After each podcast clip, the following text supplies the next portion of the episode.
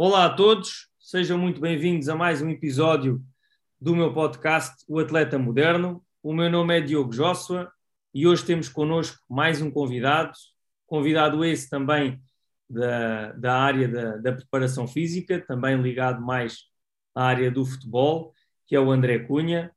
André, muito obrigado pela tua disponibilidade. Finalmente conseguimos estar aqui uh, os dois. Gostava que numa primeira fase te, te apresentasses para quem nos está a ouvir. Antes de mais nada, eu que agradeço o convite. Diogo, para mim é sempre um prazer poder falar sobre o meu trabalho, sobre a trajetória e compartilhar informação e experiência que guie e inspire né, outros profissionais, independente da área que eles são, a desenvolverem uma, uma jornada. É, eu sou formado em educação física, né? Essa é a minha base. E aí, a partir dessa formação, eu fui fazendo algumas certificações e a principal certificação que me abriu né, os olhos para o mundo da preparação física esportiva e de alto rendimento foi a da Exos, isso lá em 2010. Eu também já tinha tido nos Estados Unidos na IHP, no Institute of Human Performance, na Flórida, Aí fiz outros também, né? Mais com levantamento olímpico e outros tipos de formação. E aí fui me especializando e em 2012 é, eu resolvi empreender no Brasil é, e levar esse conceito do, da visão integrada e dos quatro pilares, não só para o cuidado de atletas, mas para o cuidado de pessoas, né? Também como a gente costuma chamar lá, atletas do dia a dia, né? A gente tem um slogan lá que é somos todos atletas. Então a gente tem, aí dividimos em dois produtos, o que a gente chama de life performance e sports performance.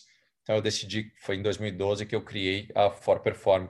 Né? Então eu sou um dos sócios fundadores da For Perform e diretor técnico lá. Eu cuido de toda a parte de inovação e processos técnicos dentro da For Perform mesmo morando aqui na Inglaterra, né? Que depois vou contar mais como é que eu cheguei aqui. E aí, dentro desse processo da For Perform, é, eu segui fazendo as minhas especializações, sempre voltadas para o esporte de alto rendimento, e isso foi me abrindo, né? É, as possibilidades de trabalhar com outros atletas. O primeiro deles que eu tive a possibilidade foi o Tomás Belucci, tenista profissional, né? O segundo tenista mais importante do Brasil. Trabalhei com ele quatro anos, foi um momento muito especial, aprendi muito. E ao longo dessa jornada eu tive a oportunidade de trabalhar com Vitor Belfort, César Cielo, alguns atletas de futebol já tinham ido, né, lá para For Perform também. Então, foi assim que o mundo do alto rendimento e as minhas formações foram caminhando e entrando e se desenvolvendo ao longo do tempo. Maravilha, excelente. E para quem nos está a ouvir, quem não conhece, eu já sigo também a For Perform há, algum tempo e também dar-te os parabéns, André, por esse, por esse grande projeto, porque lá está, não é? Tens aquelas, eh, digamos, os dois conjuntos, ou seja, consegues chegar a mais pessoas, não é? Não só o atleta em si, mas também a pessoa, e gosto também dessa visão de, de ver a pessoa também como atleta, acho que no final do dia é importante Uh, acho que também é funcional para a própria pessoa, não é? O, o, subir as escadas e não ficar cansado, fazer as atividades do dia a dia, não deixa de ser também considerado performance, não é?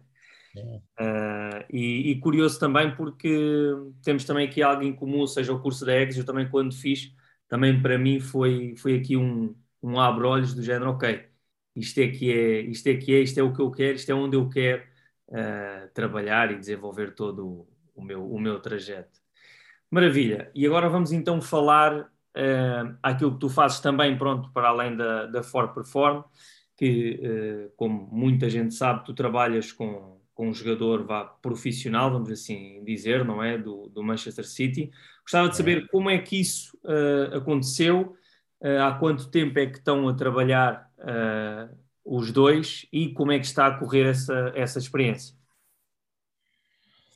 Coincident, coincidentemente, ontem fez três anos que eu estou trabalhando com o Gabriel, né? Então, alguns de vocês já sabem, outros não, além da For Perform, é, aconteceu esse projeto aí na minha vida e que foi trabalhar com o Gabriel Jesus, né? É, ele me convidou, isso foi em fevereiro de 2018, onde ele e os empresários me convidaram a entrar em contato comigo para fazer o convite para criar um projeto de saúde e performance para o Gabriel a longo prazo, né? Então, isso a gente está falando de antes da Copa do Mundo de 2018.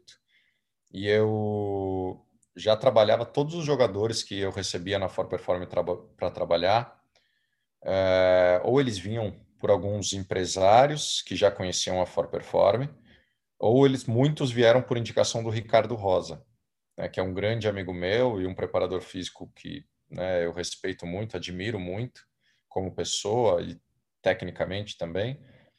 E o Gabriel, quando estava buscando né, essa pessoa para trabalhar com ele, ele tem contato com o Neymar, né, por causa da seleção, estão juntos, são amigos. E aí foi falar com o Ricardo e o Ricardo me indicou para ele. Né, então foi assim que eu cheguei, foi assim que o meu nome chegou no, no Gabriel.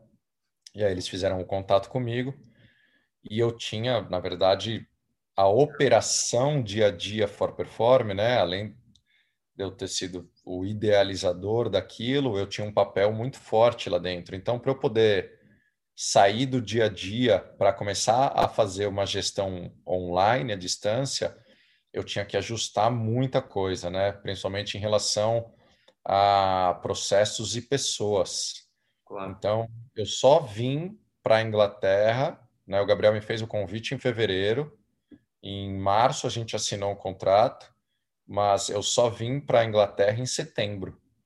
Né? Então foi um longo tempo até eu conseguir estruturar o que eu tinha que estruturar no Brasil para poder vir para cá e uma outra coisa, né, que eu sempre falo, é estruturar o que eu ia fazer aqui no Gabriel. Porque com certeza é, o Gabriel achava que, prepara, que precisava de um preparador físico, né? Mas sempre há um questionamento interno muito grande ficava, né? Como que o Gabriel que está no City, né, nessa infraestrutura e com esses profissionais dessa magnitude, está precisando de um preparador físico, né? É, o que que o Gabriel está sentindo, né? E o que que o clube não está conseguindo entregar, que faz com que ele tenha a sensação de que ele precisa né, de um preparador físico. Uhum. Então eu comecei a fazer essa pesquisa e foi aí que veio a ideia né, do Performance Manager, da gestão de performance, e porque já era muito o que eu fazia na For Perform, né, que é pegar a informação dos quatro pilares, uhum. né, unir ela, elas e criar uma solução única, né, a, partir dos dados que foram coletados, né, e, e uma solução que seja interseccionada, né, que seja é, olhada com uma visão mais da, do pensamento sistêmico, da complexidade das interações uhum. e menos né, de relações lineares. É, então eu fiquei formatando isso, entendendo né, quais que eram as dores do clube, o que que o clube realmente não conseguia entregar, o que que o, o Gabriel realmente precisava. Então foi aí que é, eu comecei a formatar esse novo trabalho é, comecei a formatar o que, que seria essa estrutura operacional, o que, que eu precisaria em termos de recursos para poder trabalhar e quem seriam as pessoas que eu precisaria para começar esse trabalho aqui, né? Então, basicamente foi isso. É, e uma das coisas que mais me impressionou e que me fez abraçar esse projeto é porque eu estava não abrindo mão, mas me distanciando de uma coisa que era muito importante para mim.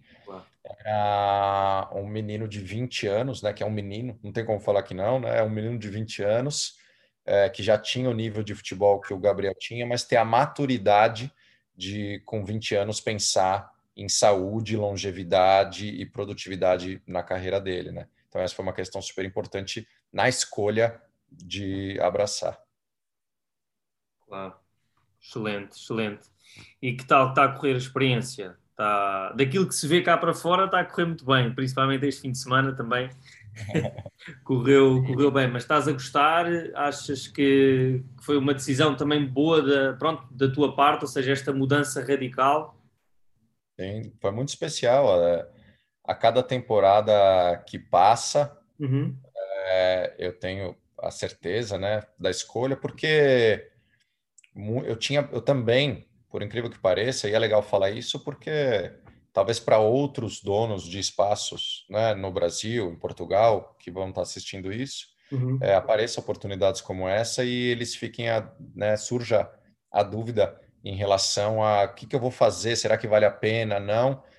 É, e eu sabia que tinha um, um, looping também em relação a tudo que eu fizesse no uhum. meu trabalho que re, reverberaria né, ou impactaria a For Perform também, né? A For Perform e o André são quase que uma coisa só, né? Então, tudo que acontece na vida da For Perform impacta o André e tudo que acontece na vida do André impacta a For Perform. E o trabalho com o Gabriel, na verdade, só era um braço da For Perform, né? Não era que eu tinha me desligado, era um projeto, uma extensão da For Perform. Eu falo muito isso. Meu, meu trabalho foi montar uma For Perform dentro da casa do Gabriel, entendeu? e o, o modo de pensar claro. né, dentro da, da, vida do Gabriel. Excelente. Então, está sendo muito especial. É... Quem me conhece sabe, eu falo muito isso com o Gabriel. Eu sou um cara muito simples, não só na minha forma de ser, mas na minha forma de enxergar os, os, os processos uhum. é, e a jornada. Eu sou muito realista, assim, também bato muito nessa tecla é, da importância de você saber valorizar o desconforto e lembrar que a jornada ela é tem muito mais dificuldade do que alegria e que se a gente não aprender a desfrutar a dificuldade e entender o motivo do porquê que elas estão lá, uhum. é, a gente sofre muito, né? Claro. E a dor ela vai acontecer, mas o sofrimento é sempre opcional, depende do prisma e da sua inteligência emocional para lidar com aqueles momentos. Então, é, em relação à minha conexão com o Gabriel, é, ela não é a mesma, claro que não, né? De quando eu cheguei para três anos. É, então, ela é muito especial. A gente tem né, um entendimento muito bom, profissional e pessoal, sabe né, todas as barreiras, aonde vai cada uma das coisas, até onde vai cada uma das coisas. É, em relação aos processos operacionais do meu trabalho, é, eu sempre escrevo até bastante sobre isso no meu Instagram, como eles têm que ser eles têm que ser mutáveis e se transformar de acordo com as situações e evoluir. Então, evoluiu muito, né, do primeiro ano para agora. É, em relação aos aspectos técnicos, também evoluiu. É, eu sempre estabeleço com o Gabriel que a minha ideia é sempre tentar fazer um ou do, uma ou duas melhorias né, dentro do nosso trabalho por temporada. É, por exemplo, nessa última temporada, na temporada passada, a gente trouxe a termografia e o Oura, que eram informações que eu não tinha. Uhum. É, isso para mim é super importante. É, nessa temporada, eu não trouxe nenhum tipo ainda de ferramenta. Uhum. É, eu, meu objetivo nessa temporada é melhorar o uso das ferramentas, já que o meu, eu percebi que o meu processo operacional ele ficou muito redondo e uhum. muito eficiente. Então, depois que você sai dessa camada operacional, isso te abre mais tempo e mais possibilidade para você entrar na camada de reflexão, né? Na camada onde você vai olhar para o que você já faz, uhum. vai falar como é que eu tiro mais disso? Claro. O que, que, eu poderia estar fazendo melhor? O que, que eu não estou usando da termografia ainda? Uhum. É, o que, de que forma eu posso melhorar a questão da periodização nutricional? De que forma eu posso individualizar mais o meu processo de recovery? Então, essa temporada é uma temporada em especial onde eu estou mergulhando no que a gente já faz e fazendo pequenos ajustes, ajustes finos, né? E normalmente todo mundo fala, né? A gente tem um ditado, não sei se em Portugal tem, talvez tenha, que depois da chuva vem o sol, né? E então a temporada passada foi com certeza a temporada mais difícil para nós? Uhum. né? Em termos de desafio, muita porrada, É, os números não foram os melhores números do Gabriel. Uhum. É, tiveram, apesar, né, a gente fez, foi campeão inglês, fez final de Champions, foi. mas individualmente o Gabriel valoriza, sabe de tudo que foi feito. Foi. Mas eu tô falando individualmente, nós tivemos muitos desafios. Claro. É, e por que que é tão clichê e é tão verdadeiro esse lance, né, da chuva e depois do sol, da porrada? Porque você cria casca, né? Porque você aprende. Se você é resiliente, sabe entender os porquês, você vira uma chave, né? E o Gabriel veio muito maduro para essa nova temporada, claro. veio com uma cabeça diferente. Ele falou isso para mim, falou: "Cara, eu tô eu tô diferente, né? Eu tô me sentindo maduro, tô sentindo que eu tô um degrau acima Boa. e consequentemente, né, a gente está vendo o que ele isso vira futebol, né? Isso vira performance esportiva. Falo muito depois a gente vai entrar, pode entrar um pouco mais nisso, mas é, falo muito isso para ele, né? O, a hora que ele está lá, os 90 minutos é a pontinha do iceberg, né? Então, ou a gente cria consistência no que está por baixo, é, ou a gente não vai criar consistência lá dentro do campo, né? E a nossa palavra para essa temporada é consistência. Então, isso foi alinhado, eu sempre faço muito esse trabalho, né, de estabelecer metas, alinhar mindset e uhum. criar o que, que a gente vai fazer para ir na direção da meta que foi estabelecida a claro. cada período dentro da temporada. E essa é a nossa palavra, consistência. Então, o que, que significa consistência? Né? O que, que significa consistência na parte nutricional? O que, que significa consistência na parte de recovery? O que, que significa consistência na parte de treinamento? O que, que significa na parte preventiva? É, e a gente está vendo aí, tô feliz para caramba, ele está feliz também, que no final isso está virando futebol. Claro. Basicamente estão a consolidar aquilo que, que já têm. É isso mesmo. E, e manter essa consistência. Exato. Estamos fazendo melhor o que a gente já fazia, né? É, é isso. Eu, eu falo muito isso para os treinadores que eu converso. É, as pessoas têm muita dificuldade, às vezes, em, em estabelecer uma rotina fixa, porque acham que estão fazendo a mesma coisa.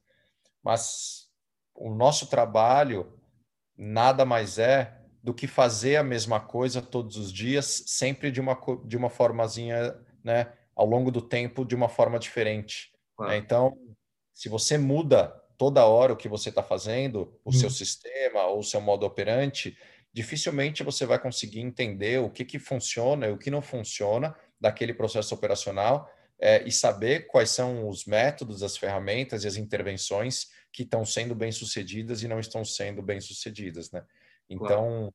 hoje fazem três anos em que a gente vem vivendo uma sistemática, né, de forma rigorosa e disciplinada, dando, ah, fazendo alguns ajustes, fazendo. Ah, entra termografia, isso funciona? Funciona, então fica. Ah, entra é, a liberação miofacial com arminha pré-jogo. Uhum. Ah, isso funciona? Não, não funciona legal, então sai. Mas o nosso sistema e o nosso modo de operar está ali há três anos funcionando da mesma forma.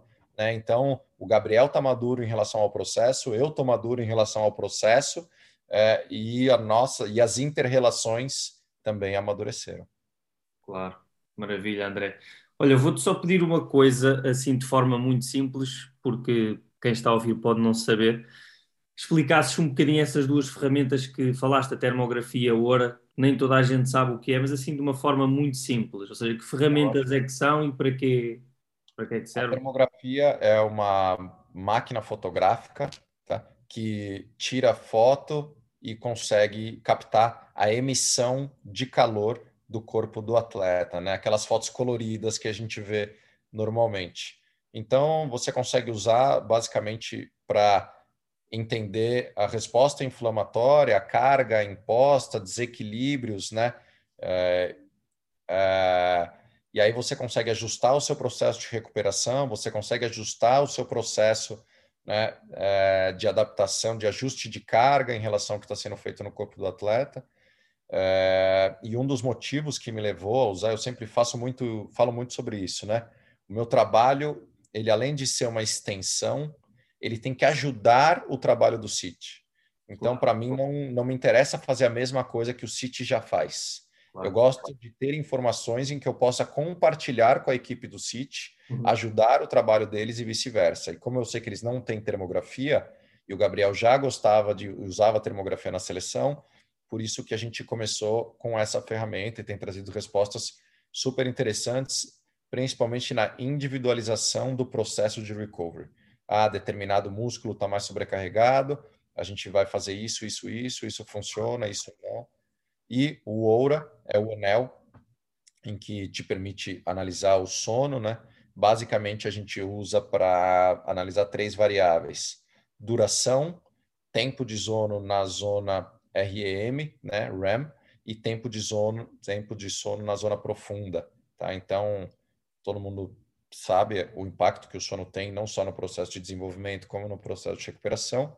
Então, a zona REM muito mais associada à memória e aprendizado motor, e a hum. zona profunda muito mais a questão bioquímica e processos hormonais.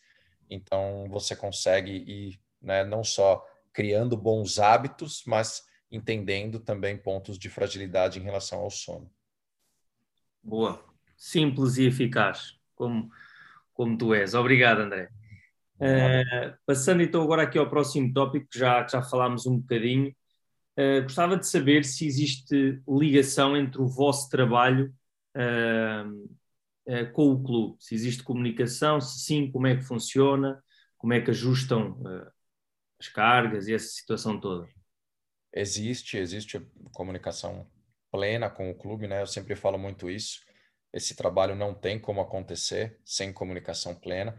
Eu sei que é um grande desafio, né, para os profissionais, é, mas eu acho que também tem uma parcela muito grande do profissional, né, da nossa parte, porque é, a introdução, né, o início do trabalho não está sendo feito da forma correta.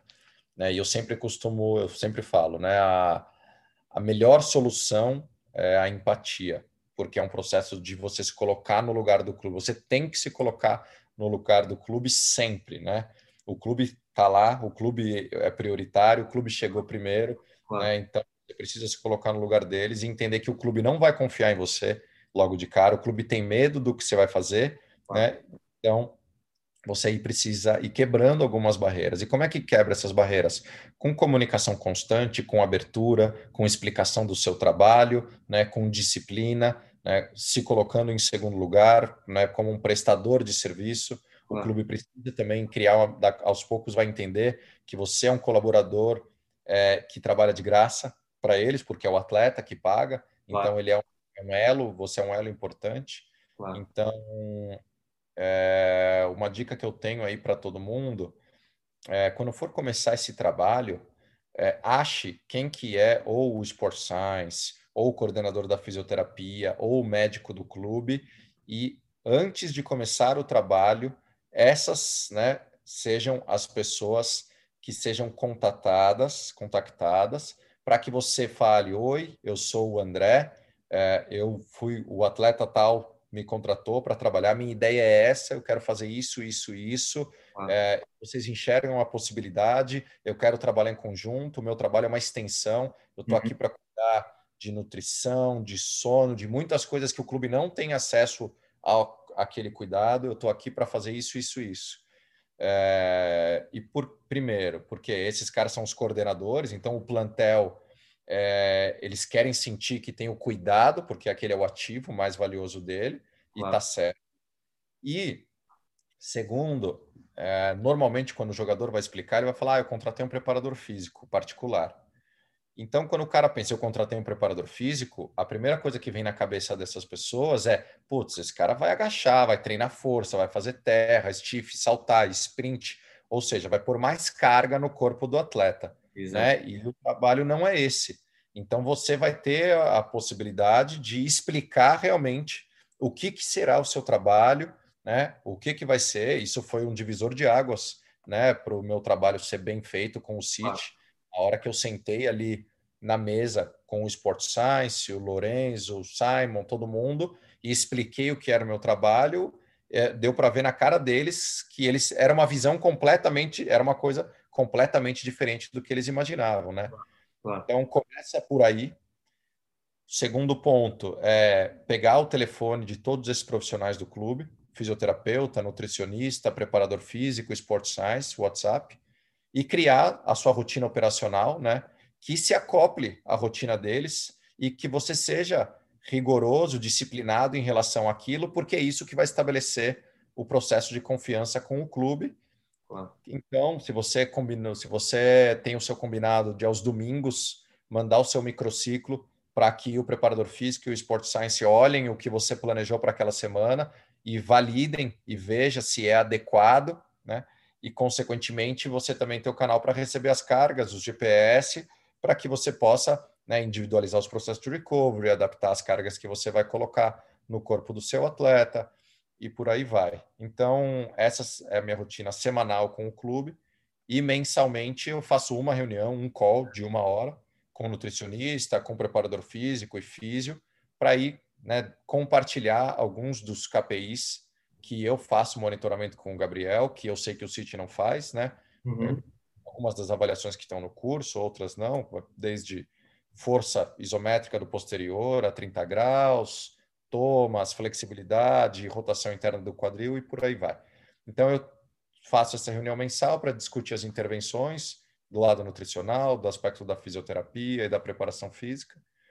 E assim a nossa rotina operacional se construiu e hoje está consolidada dessa forma. Né? E claro que se eu preciso falar em algum momento esporádico, a gente tem o WhatsApp ali claro. e fala, né? ah, eu vi alguma coisa na termografia, eu mando para o nutricionista, desculpa, para o fisioterapeuta, é, e tem alguma coisa específica, eu vi a variabilidade da frequência cardíaca um pouco diferente do padrão do Gabriel, eu mando para o Sport Science, uhum. eu também mando, né? Sempre que eu vou mandar o meu microciclo, eu criei uma aba de observações. Então, eu sempre escrevo no microciclo novo, eu sempre escrevo observações sobre o meu dia a dia com o Gabriel, porque são observações que normalmente eles não têm acesso, né? Claro. Então, isso também ajuda muito. Então, basicamente, essa é a estrutura da minha relação com o clube. Muito bom, muito bom. Algo complexo, Uh, mas acho que só assim é que também faz, faz sentido. Muito bom, muito bom, André. Sim, senhora.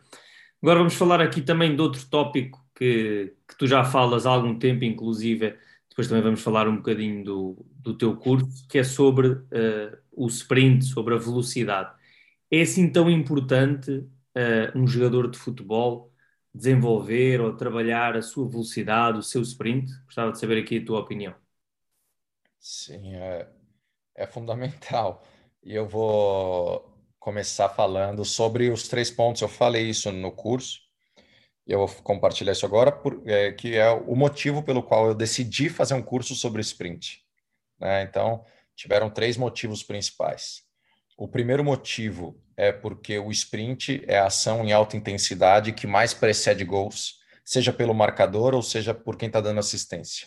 Uhum. Então, a gente logo de pontapé inicial, a gente já coloca o sprint como uma ação que pode mudar a história do jogo. Pode mudar a história né, que vai ser contada. Se muda a história do jogo, muda a história do atleta. Claro. Né? Então, já coloca ele em outro patamar. Segundo, o sprint é um dos grandes mecanismos da principal lesão no futebol, a lesão de posterior. E terceiro, é, no Brasil especificamente, não sei como é em Portugal, não existe uma formação específica para sprint, e isso não é ensinado na faculdade especificamente, né, a fundo, como é que eu faço, né, o detalhamento, as avaliações, o treinamento, a prescrição a fundo para o sprint, né? Então eu, eu sentia muito é, que faltava um pouco desse conhecimento para os profissionais, seja da fisioterapia ou seja da preparação física. Claro. Então, esses foram os três pontos principais. Um, é uma ação que pode mudar a história do jogo. Dois, é um grande mecanismo de lesão. E três, eu senti a necessidade dos profissionais poderem criar um, é, uma robustez maior sobre o conhecimento né, de como é que eu preparo, como é que eu crio capacidade para suportar essa demanda. Claro, excelente. E, e, esse trabalho tu também fazes, acredito, com, com o teu atleta, com, com o Gabriel. Como é, que, como é que funciona assim durante a semana esse trabalho, esse desenvolvimento? Eles já sentem diferenças? Como é que, como é que tem sido? Sim, na verdade, é a base. É, você, eu não tenho tanta oportunidade para poder trabalhar as questões do da força específica, né? A força ela é dependente da velocidade, né? A gente pode dividir entre força específica ou força geral. Depois eu, eu vou falar um pouco, quero falar um pouco sobre isso. É, mas eu, como eu já falei outras vezes, meu trabalho é um trabalho assistencial ao trabalho do clube, né? Eu estou lá para fazer coisas diferentes, da, acoplar o que o clube já faz. É, e o clube tem muitas ferramentas para trabalhar tanto a força é, não específica como a força específica, né? E isso vai desde as plataformas de força ao espaço, à infraestrutura. Né? Então, lá no começo, quando eu sentei com o Simon, a gente já alinhou que esse trabalho ficaria com ele. Né? Então, se você pegar dentro, isso não quer dizer que eu não trabalhe o sprint com o Gabriel, e eu vou explicar agora. Né? É, eu enxergo o atleta como né, dividir ele em camadas, tá? Uhum. uhum. Então, a gente tem o que eu chamo de posição, tá? Que é a primeira camada, padrão na segunda camada e potência, tá? Isso é uhum. É, isso é a forma de pensar é, que a Exos sistematizou dessa forma, né? Não que é da Exos, né? O conhecimento não é de ninguém, claro. mas é a forma como a Exos estruturou é, e eu gosto de pensar dessa forma. Então, muito do meu trabalho fica nas duas primeiras camadas, porque é o trabalho da posição, ou uhum. seja, o atleta tem a capacidade de entrar naquela posição para executar aquele movimento, seja uma extensão, uhum. seja uma flexão, uma abdução, tá? E a segunda camada é a questão do padrão ou da coordenação, uhum. né? Já que ele tendo, ok, eu tenho a capacidade, eu sei, né, como é que eu faço para entrar, eu tenho controle, eu tenho dissociação, eu tenho coordenação intra e intermuscular, né? Eu tenho estabilidade e mobilidade trabalhando em conjunto, né? E aí em cima disso, em cima de posição, em cima de padrão e coordenação, eu adiciono força não específica e força específica, né? É, então, esse trabalho aqui da ponta do iceberg, ele acontece muito dentro do City. Uhum. É, por exemplo, agora nas pausas FIFA, o Gabriel não foi na última, então eu fiz muito desse trabalho. Quando a gente está no Brasil, eu faço muito desse trabalho, mas uhum. regularmente o trabalho da ponta do iceberg ali, da pirâmide, uhum. ele faz no City. Então, o meu trabalho fica voltado em cima de muito da, dos trabalhos de mobilidade, os trabalhos de controle, os trabalhos de estabilidade, controle da pelvis, claro. é, da passada, extensão de quadril. Então, é muito disso que eu faço. E até porque é, quase que 100% do tempo o Gabriel está fazendo dois jogos na semana. Então, se você pensar em 72 horas, quase nunca a gente tem 72 horas. Claro. Então, dificilmente eu tenho a oportunidade para conseguir imputar é, carga desse topo da pirâmide com o, com o Gabriel, além do que o City já imputou. Né? Então, eu fico navegando né, onde eu consigo trabalhar, criar desenvolvimento e sustentabilidade sem transpor né, a barreira e que o Gabriel consiga estar saudável para o próximo jogo. Claro, claro. E ainda bem que também falaste desse, dessa pirâmide, que eu acho que é importante, porque às vezes nós pensamos, ok, sprint, sprint é bom, faz bem, pode ajudar a prevenir lesões, mas essa parte que tu fazes às vezes é muito esquecida, ou seja, não é só, ok, o sprint é bom, vamos fazer sprint. Não, como? Como é que tu fazes, não é? Como é que o corpo se move, como é que o pé cai, como é que está a posição da anca, ou seja, isto tudo é importante, são detalhes que depois vão fazer a diferença no tal topo do, da pirâmide que, que tu falaste bem. Sim, sim, com certeza. É você é tão forte quanto o seu elo mais fraco, né? Então a gente tem essa frase clássica, é, o chassi do carro e o motor é uma analogia também clássica. Né? Então não adianta pôr um motor de Ferrari num chassi de Fusca. É, então quando a gente tem premissas uhum. é, bem definidas sobre o trabalho, a gente sabe as opções a fazer sem nem pensar, né? Elas vêm naturalmente. Então, a questão da qualidade de movimento, da resiliência tecidual, do controle, é, elas não podem ser negligenciadas a favor da força e da potência. Né? Elas têm que caminhar lado a lado. E aí é, é, entro num ponto que é um dos pontos que eu mais tenho pensado e refletido, é, que é quase que um, uma crise assim dentro do esporte, em que eu acho que a gente vai começar a ter muito mais, né? Pensando até nessas, na questão de prevenção de lesão. Uhum. É, cada vez mais a gente vê temporadas mais longas e pré-temporadas mais curtas. Cada vez mais a gente vê a palavra especificidade, especificidade, especificidade. E a gente vê as pessoas, os vídeos, né? As pessoas cada vez querendo mais imitar o gesto esportivo. Uhum. É, então, e cada vez mais a gente vê a formação na base também é, vislumbrando muito mais o resultado e os próprios treinadores tendo que entregar resultado ao invés de formação e desenvolvimento atlético, uhum. né? Envolver atletas e jogadores de futebol em cima de atletas, não jogadores de futebol que não são atletas. Claro. É, então, o que eu acho que está acontecendo e vai começar a acontecer é a falta de preparação geral. Porque é, o que, que acontece? Né? Quando que você aumenta o potencial de lesão ou o risco de lesão do seu atleta? Um, quando você dá saltos muito grandes, né?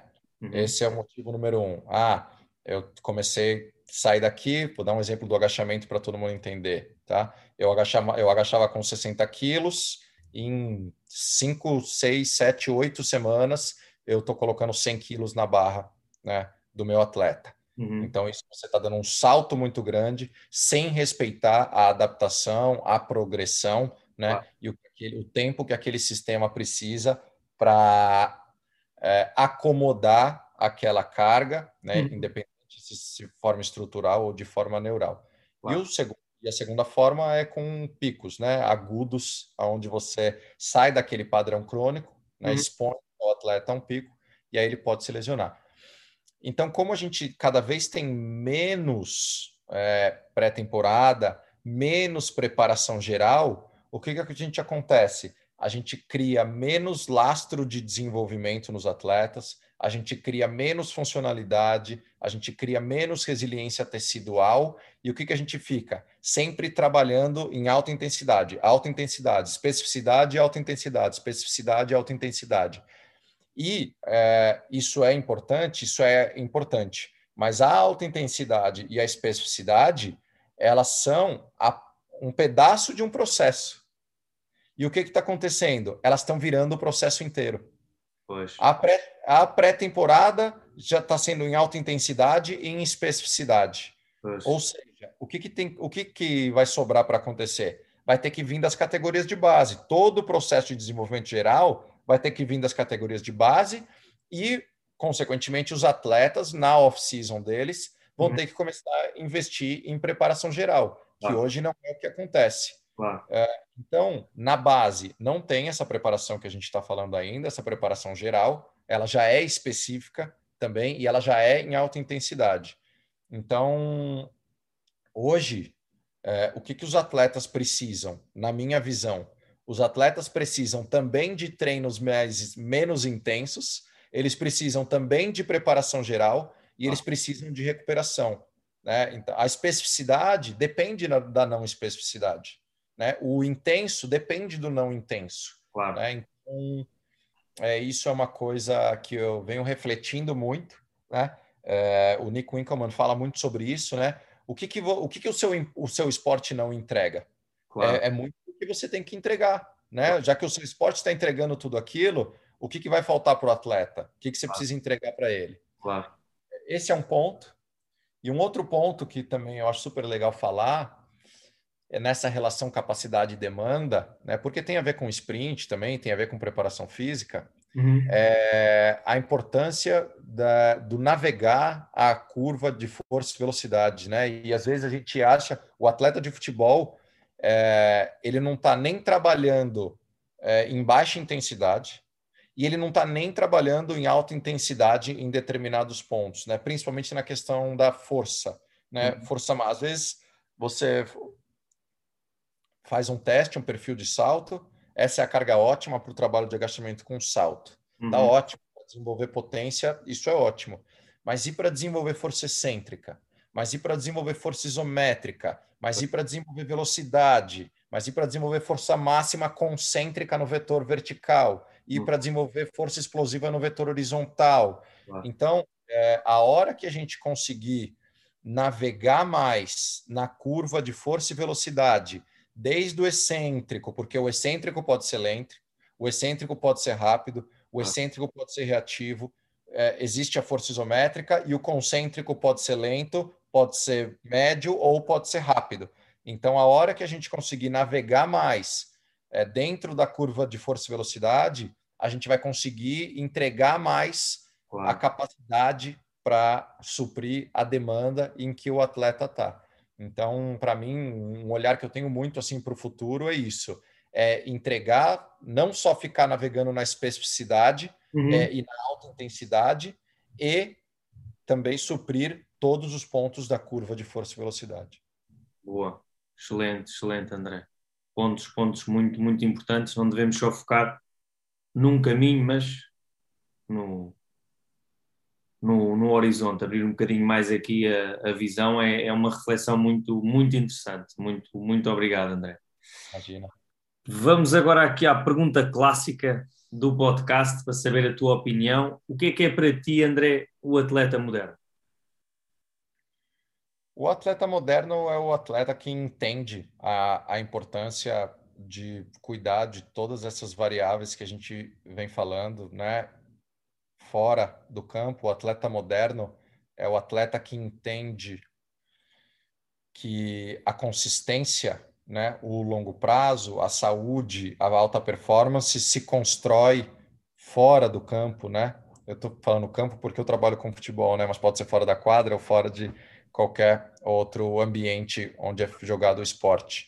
Mas o atleta moderno é o atleta que entende que ser atleta significa alimentação, significa sono, significa recuperação, né? significa um estilo de vida específico que se acople com a prática esportiva que ele escolheu.